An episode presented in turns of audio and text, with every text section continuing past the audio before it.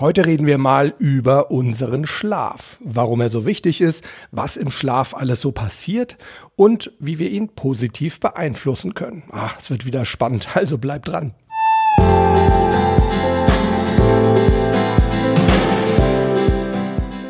Willkommen bei Performance gewinnt.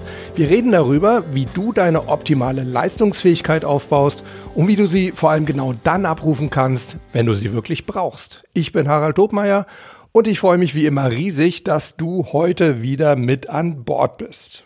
Ja, Leute, heute reden wir also über eine weitere extrem wichtige Mental- und Performance-Technik, nämlich unseren Schlaf.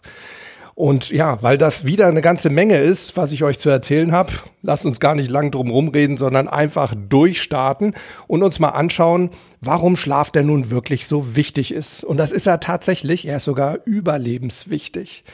Beispiel, wenn wir 24 Stunden keinen Schlaf haben, dann haben wir ungefähr die mentale Leistungsfähigkeit, wie wenn wir ein Promille Alkohol im Blut hätten. Unser Kopf beginnt dann zu halluzinieren. Und nicht zuletzt ist ja Schlafentzug auch eine sehr bewährte Foltermethode. Lass uns doch mal ganz kurz und in Stichworten so ein paar typische Folgen von Schlafmangel anschauen. Das Herzinfarktrisiko steigt. Viele Leute klagen dann über Kopfschmerzen und Migräne, wenn sie zu wenig Schlaf bekommen.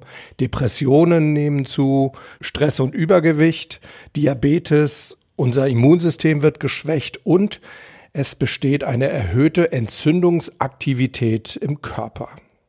Na, also, wer jetzt immer noch glaubt, im Schlaf passiert nichts, der ist wirklich völlig falsch gewickelt. Ich vergleiche das immer ganz gerne mit den Aktivitäten an einem Flughafen in der Nacht. Das ist ja auch nicht so, dass da gar nichts passiert, nur weil da vielleicht die Flieger gerade nicht abheben, sondern in der Zeit werden die Flugzeuge eben gewartet. Und wenn sie das nicht würden, ja, was wird dann am Tag passieren? Unfälle im Zweifel. Und genauso verhält es sich eben auch in unserem Körper und in unserem Kopf. Wenn wir die Nacht nicht hätten, zur Regeneration, dazu kommen wir jetzt gleich im Anschluss, dann würden wir eben am Tag nicht so gut funktionieren. Eine ganz wichtige Aufgabe des Schlafes für unseren Körper ist, dass er in dieser Zeit regenerieren kann. Tatsächlich produziert unser Körper im Schlaf die meisten Proteine und Wachstumshormone. Und die sind eben wichtig für die Zellerneuerung. Mal so ein Beispiel. Gerade abgestorbene Hautzellen werden in der Nacht abgestoßen, ja, und dadurch die Haut erneuert. Deshalb redet man eben auch von Schönheitsschlaf. Ne? Also wer viel schläft, hat im Zweifel eher eine sehr gute Haut. Genauso ist es im Gehirn. Da werden auch Ablagerungen abgebaut und das beugt unter anderem der Alzheimer-Erkrankung vor. Gleichzeitig bildet unser Körper in der Nacht auch spezielle Immunzellen. Und das bedeutet, dass unser Immunsystem Erreger bekämpft. Und aus dem Grund sagt man eben auch, Schlaf ist die beste Medizin. Übrigens, das ist auch der Grund, warum wir uns müde und schlapp fühlen, wenn wir gesundheitlich angeschlagen sind. Das ist im Grunde also eigentlich eine positive Körperreaktion, denn unser Körper will uns damit sozusagen in den Schlaf treiben, damit eben dann diese Immunzellen gebildet werden. So, kommen wir doch aber mal zu den mentalen Vorteilen von Schlaf. Und da stellt sich natürlich erstmal die Frage, warum verlieren wir eigentlich das Bewusstsein, wenn wir schlafen? Ja, das hat tatsächlich einen ganz wichtigen Grund. Dadurch, dass wir unser Bewusstsein verlieren, kann unser Kopf sich sozusagen von der Realität abkoppeln. Das heißt, er nimmt in dieser Zeit keine neuen Eindrücke auf. Und das ist ganz wichtig, denn nur dann kann er die bereits vorhandenen vom letzten Tag, all das, was wir erlebt haben, in Ruhe verarbeiten. Ja, und diese Verarbeitung, die ist wirklich extrem wichtig. Stellt euch das mal ungefähr so vor, wie wenn ihr einkaufen wart im Lebensmittelmarkt, im Supermarkt. Ihr kommt nach Hause mit lauter Plastiktüten. Was macht ihr denn dann? Im Zweifel, hoffe ich doch mal sehr für euch, geht ihr hin, packt diese Plastiktüten aus und schaut, wo ihr die einzelnen Lebensmittel hin oder reinstellt. Also, ich sage jetzt mal, die Milch kommt irgendwie in die Kühlschranktür und die Butter kommt auch in den Kühlschrank, die Tomaten vielleicht irgendwo draußen hingestellt. Das heißt, ihr ordnet das, was ihr eingekauft habt, ein. Und ihr würdet ja im Zweifel nicht hingehen und einfach die Tüten nehmen und sie irgendwo in den Kühlschrank stellen, oder? Nehme ich mal stark an. Denn das hätte ja dann zur Folge, wenn ihr dann mal irgendwas suchen solltet, zum Beispiel die Bananen oder die Milch oder was auch immer, dann müsstet ihr ziemlich lange in diesen Tüten suchen, wenn ihr es denn dann überhaupt finden würdet. Ja, genau so verhält es sich im Endeffekt auch mit der Verarbeitung unserer Erfahrungen vom Vortag im Gehirn. Das heißt, unser Gehirn spielt die Ereignisse des Vortages in der Nacht nochmal durch. Und interessanterweise sind da die gleichen Nervenzellen aktiviert, die eben auch am Tag vorher während dieser Ereignisse aktiviert waren. Aber in der Nacht arbeiten die bis zu zehnmal schneller. Und unsere Nervenzellen feuern in der Nacht auch in einer ganz bestimmten Frequenz. Ich hoffe, ich drücke das jetzt richtig aus. Ich bin kein Neurobiologe. Das heißt, es sind ganz bestimmte Hirnströme, die dominieren in der Nacht. Unter anderem die Delta-Wellen und die treffen eben eine Auswahl darüber, was von dem, was wir am Tag vorher erlebt haben, aufgehoben wird, was also in unser Langzeitgedächtnis wandert. Und das wichtigste Kriterium dafür ist, ist das, was wir erlebt haben, für die Zukunft, für unsere persönliche Zukunft relevant oder nicht? Ja, und weil eben diese Informationen dann im Langzeitgedächtnis landen, fördern wir durch genügend Schlaf eben auch unsere Gedächtnisleistung. Ja, und dann gibt's natürlich noch das Träumen. Das dürfen wir damit auch nicht verwechseln. Träumen, da funktionieren unsere Nervenzellen übrigens genauso schnell wie am Tag. Also nicht zehnmal schneller wie bei der Verarbeitung von Ereignissen, sondern genauso schnell. Träumen hat aber trotzdem eine ganz wichtige Funktion für uns, denn wir können in unseren Träumen neue Verhaltensweisen ausprobieren, ohne dass es irgendwelche Folgen hätte für uns. Also zum Beispiel wir können mal im Traum unseren Chef richtig anschreien. Ja, ihr seht, es ist gewaltig was los im Schlaf in unserem Gehirn, aber gleichzeitig ist der Schlaf für unser Gehirn auch Erholung. Ihr müsst euch das so vorstellen. Am Tag arbeitet unser Gehirn ja durchgehend auf Hochtouren. Ne? Sind wir uns einig? Das heißt, es gibt ja ständig irgendwelche Sinneseindrücke, die wir verarbeiten müssen und auf die wir dann reagieren müssen. Tatsächlich ist es also so, dass unser relativ kleines Gehirn jetzt im Vergleich zum Rest unseres Körpers 20 Prozent der gesamten Energie unseres Körpers verbraucht. Kleiner Fun Fact, im Laufe eines Lebens verbraucht unser Gehirn die Energie von etwa zwei Tonnen Traubenzucker. 2000 Kilo Traubenzucker. Überlegt euch das mal. Naja, und wenn es so auf Hochtouren arbeitet, dann ist unser Gehirn nach ungefähr 16 Stunden ziemlich am Ende seiner Kraft. Das heißt, es braucht Erholung und es muss runterfahren. Es muss auch seinen Energieverbrauch runterfahren. Ja, und das tut unser Körper ganz smart, zum Beispiel dadurch, dass unsere Körpertemperatur abfällt und zwar ungefähr um 0,4 bis 1 Grad. Das verbraucht natürlich weniger Energie. Das ist wie bei der Heizung. Wenn ihr die irgendwie runterdreht, verbraucht ihr weniger Energie. Gleichzeitig entspannen unsere Muskeln im Schlaf und unsere Atmung wird langsamer. Auch das ist natürlich Energiesparen pur. Ja, und eben auch im Gehirn lässt die Aktivität zeitweise zumindest nach. Das heißt, zeitweise geht die elektrische Spannung zwischen den Nervenzellen runter. Auch das spart Energie und dadurch können unsere Akkus sozusagen auftanken, unsere mentalen Akkus und unsere Nervenzellen regenerieren. Ja, und diese Energieeinsparungen und die Regeneration der Nervenzellen in der Nacht führen dann am Tag dazu, dass wir ausgeglichener sind, dass wir zufriedener sind, dass wir eine bessere Stressresistenz haben, das heißt mit Stress besser umgehen können. Übrigens ist es so, Stress wird meistens ausgelöst durch das Stresshormon Cortisol. Und weil in der Nacht unser Cortisolspiegel niedriger ist, also unser Stresshormonspiegel niedriger ist, wird vermehrt das Protein Kollagen produziert. Habt ihr vielleicht schon mal gehört, ne? Ist ja häufig in so Hautcremes und sowas drin. Also Kollagen sorgt dafür, dass neue Hautzellen gebildet werden.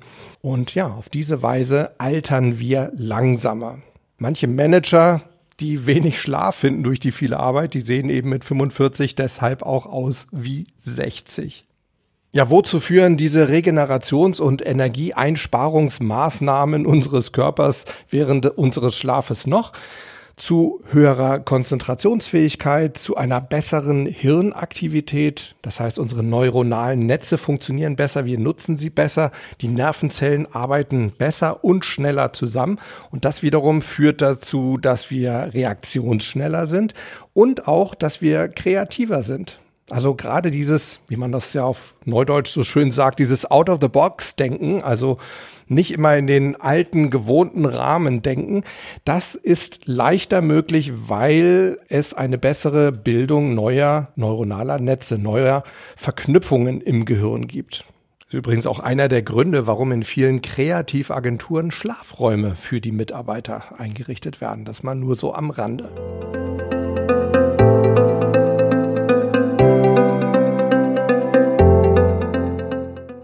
Ja, Leute, lasst uns mal kurz anschauen, wie unser Schlaf denn jetzt so abläuft. Das geschieht nämlich in verschiedenen Zyklen, die jeweils ungefähr eineinhalb Stunden dauern. Und so ein Zyklus, den wir übrigens mehrfach durchleben, der besteht wiederum aus verschiedenen Phasen. Da gibt's ganz am Anfang natürlich die Einschlafphase. Da wird unser Puls langsamer, unsere Atmung wird tiefer und langsamer. Wir haben häufig so das Gefühl, dass unser Körper ganz schwer wird oder dass wir ja so langsam fallen, so ins Bett fallen. Wir können aber noch relativ leicht gestört werden von außen in dieser Einschlafphase. Danach kommt dann die sogenannte Leichtschlafphase. Da wird unser Bewusstsein schon deutlich besser abgeschaltet. Unsere Muskeln entspannen. Manchmal gibt es so ein leichtes Muskelzucken. Das ist auch ein Zeichen für Entspannung. Und unsere elektrische Gehirnaktivität ist ziemlich niedrig. Und in dieser Leichtschlafphase, da befinden wir uns übrigens ungefähr die Hälfte der Zeit unseres Schlafes. Dann kommt die nächste Phase, das ist die Tiefschlafphase. Das ist wirklich die Phase der tiefsten körperlichen Entspannung und somit auch am wichtigsten für unsere körperliche und geistige Erholung. In dieser Phase sind wir extrem schwer zu wecken und wenn wir geweckt werden, dann kommen wir wirklich nur so ganz langsam zurück.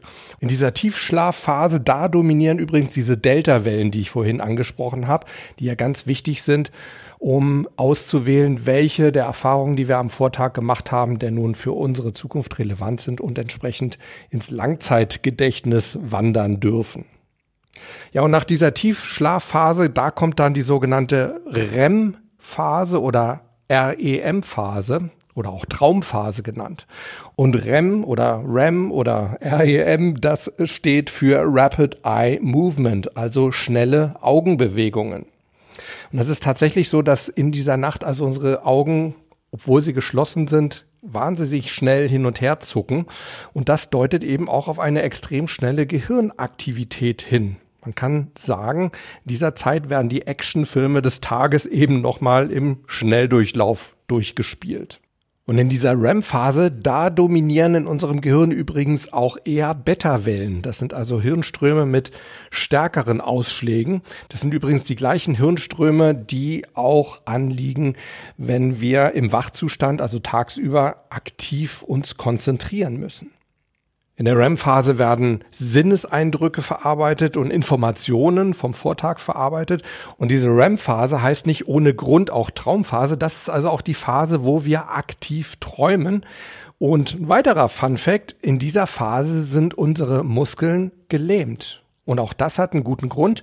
Sie sind nämlich deshalb gelähmt, damit wir uns in unseren wilden Träumen nicht am Ende sogar verletzen.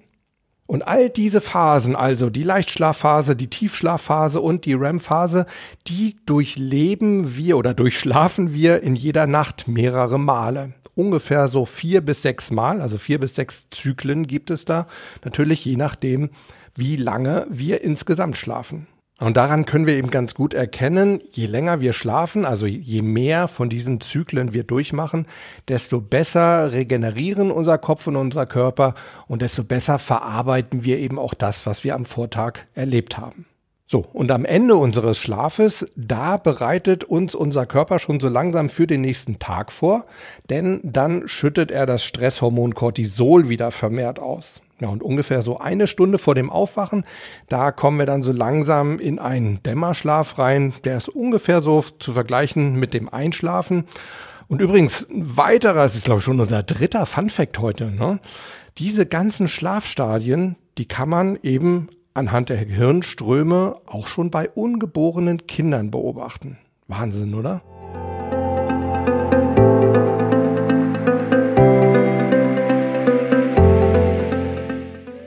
So, jetzt kommen wir aber zum wichtigsten Teil dieser Folge, nämlich zu meinen Tipps für einen optimalen Schlaf. Und das Aller, Allerwichtigste in dem Zusammenhang ist, dass ihr eine Regelmäßigkeit und Routine in euer Schlafverhalten bekommt. Für eine optimale Wirkung eures Schlafes solltet ihr tatsächlich immer die gleiche Einschlaf- und auch Aufstehzeit haben. Es darf am Wochenende ein bisschen später sein natürlich, also ihr sollt euch da nicht selber kasteien, aber auch nicht mehr als eine oder maximal zwei Stunden später. Und danach wird's dann auch schon wieder schlecht, weil dann kommt ihr so ein bisschen aus eurem Schlafrhythmus raus. Übrigens 20 Stunden am Wochenende, weil ich das auch immer mal wieder von Klienten höre, ich schlafe am Wochenende dann mehr. Nee, also 20 Stunden am Wochenende gleichen keinesfalls irgendwie vier Stunden Schlaf unter der Woche pro Nacht aus. Ne? Also das braucht ihr nicht zu denken. Die besten Zeitpunkte zum Schlafen, na, das ist sehr, sehr individuell. Ganz wichtig ist, ihr solltet einfach euch mal beobachten, wann ihr wirklich müde werdet. Und sobald ihr merkt, dass ihr müde werdet, dann solltet ihr auch schlafen gehen und den Schlaf nicht weiter hinauszögern. Übrigens so ein, so ein Couchschlaf, ne, dann irgendwie vom Fernseher mal die Augen zumachen und so dahin dösen, der bringt überhaupt nichts. Da kommt ihr nicht richtig in die Tiefschlafphase rein, erst recht nicht in die REM-Phase. Und ja, ihr müsst ja sowieso dann irgendwann aufstehen und das bringt euch wieder komplett durcheinander. Also, sobald ihr merkt, dass ihr müde werdet, geht ins Bett. Das ist das Beste, was ihr euch antun könnt. Ihr solltet aber auch nicht zu früh ins Bett gehen. Also, wenn ihr noch nicht müde seid, dann bleibt auch auf, denn wenn ihr dann irgendwie ins Bett geht und euch da nur rumgrämt und schlechte Gedanken bekommt, da habt ihr auch nichts davon. Geht eben dann ins Bett und schlaft dann, wenn ihr merkt, dass ihr müde werdet. Ja, und das ist eben bei jedem Menschen anders. Vielleicht habt ihr schon mal in diesem Zusammenhang von den Eulen und den Lerchen gehört. Also es gibt unter den Menschen Eulen und es gibt Lerchen. Das bedeutet, die Eulen, das sind die, deren beste Aktivitätszeit eher so später am Tag ist und die dadurch auch gerne länger aufbleiben, aber eben dann auch am Morgen ganz gerne ein bisschen länger schlafen. Ja, und bei den Lerchen ist es eben genau andersrum. Das sind sozusagen die, die sich sagen, ja, der frühe Vogel fängt den Wurm, ne, oder pickt den Wurm. Die stehen also gerne früh auf, sind dann auch schon richtig gut aktiv, gehen dafür aber auch ein bisschen früher ins Bett, beenden den Tag also deutlich eher. Ja, dann stellt sich natürlich die Frage, was ist die optimale Schlafdauer? Ungefähr 80 Prozent der Menschen in Mitteleuropa schlafen etwa sieben Stunden durchschnittlich. Dann gibt's eben andere, bei denen ist es entweder mehr oder weniger. Es sollte sich bei euch so zwischen sechs und acht Stunden irgendwo einpendeln. Und wenn ihr das für euch mal so rausfinden wollt, was denn für euch jetzt so die besten Zeiten und auch die beste Schlaflänge ist, dann empfehle ich euch, arbeitet wirklich mit dem Wecker denn dadurch könnt ihr es am besten kontrollieren. Und optimalerweise sollte euch euer Wecker natürlich nicht gerade aus einer Tiefschlafphase holen. Ne? Das wird dann schwer und dann seid ihr häufig am Anfang des Tages eher so ein bisschen latschig und zerdetscht, ne? sondern eben aus einer Leichtschlafphase. Und das könnt ihr eben testen. Und wenn ihr merkt, dass ihr morgens ausgeruht seid und gut gelaunt und frisch und auch tagsüber leistungsfähig, dann habt ihr wirklich die richtige Länge und eben auch die optimalen Einschlaf- und Aufwachzeiten Zeiten gefunden. Und wenn das eben nicht der Fall ist, dann variiert da mal so ein bisschen, vielleicht so in 15 Minuten Schritten. Einfach mal ausprobieren, ein bisschen länger schlafen, ein bisschen kürzer schlafen und den Wecker halt entsprechend stellen.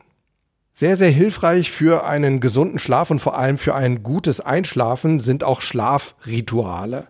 Die sind natürlich auch extrem unterschiedlich von Mensch zu Mensch. Ich kann euch da mal so ein bisschen meine eigenen persönlichen Erfahrungen und Empfehlungen weitergeben. Mein Einschlafritual beginnt eigentlich schon so eine Stunde vor dem Einschlafen.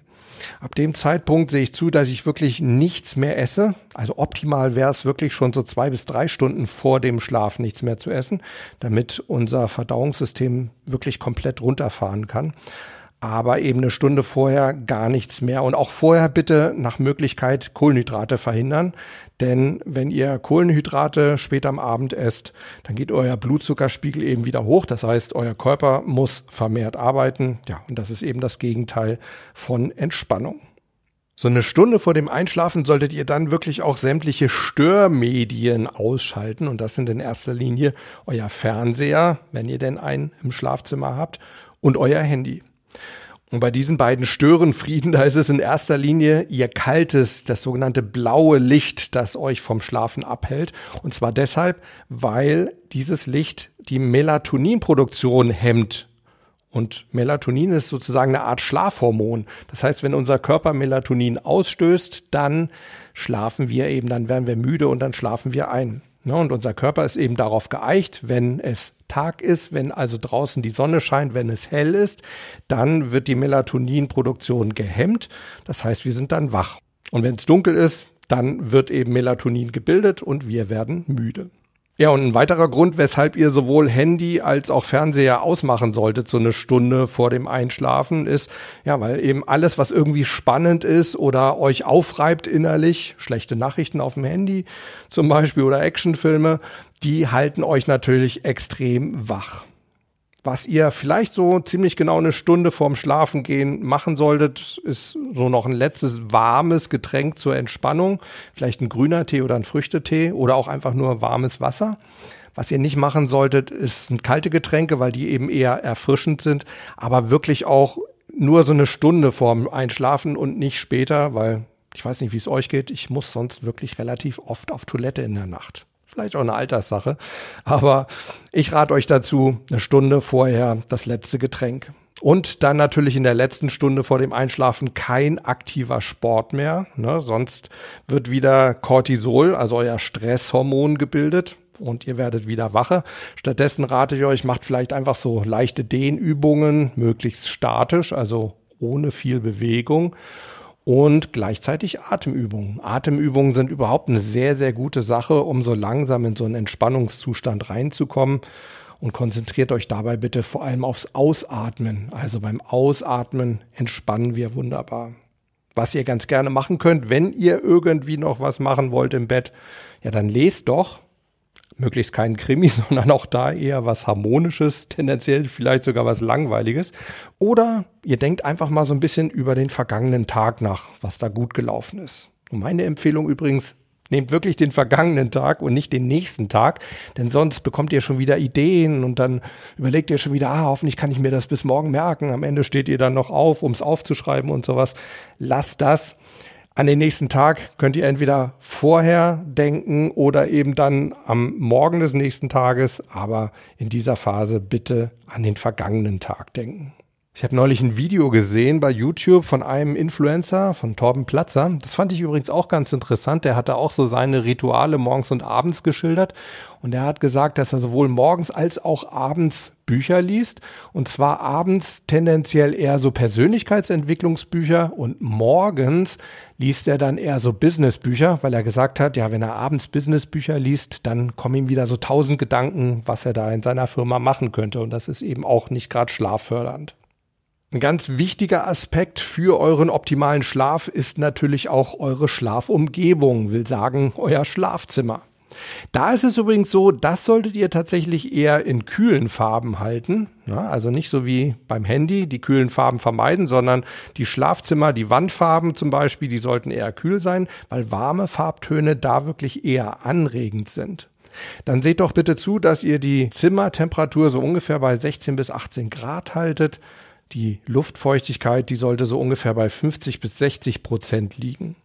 Und dann meine Empfehlung, seht zu, dass ihr euer Schlafzimmer sehr minimalistisch einrichtet und nach Möglichkeit auch wirklich sehr, sehr aufgeräumt haltet, weil jegliches Chaos oder zu große Details, das sorgt wieder für mentale Unruhe. Da kommen wieder alle möglichen Gedanken auf.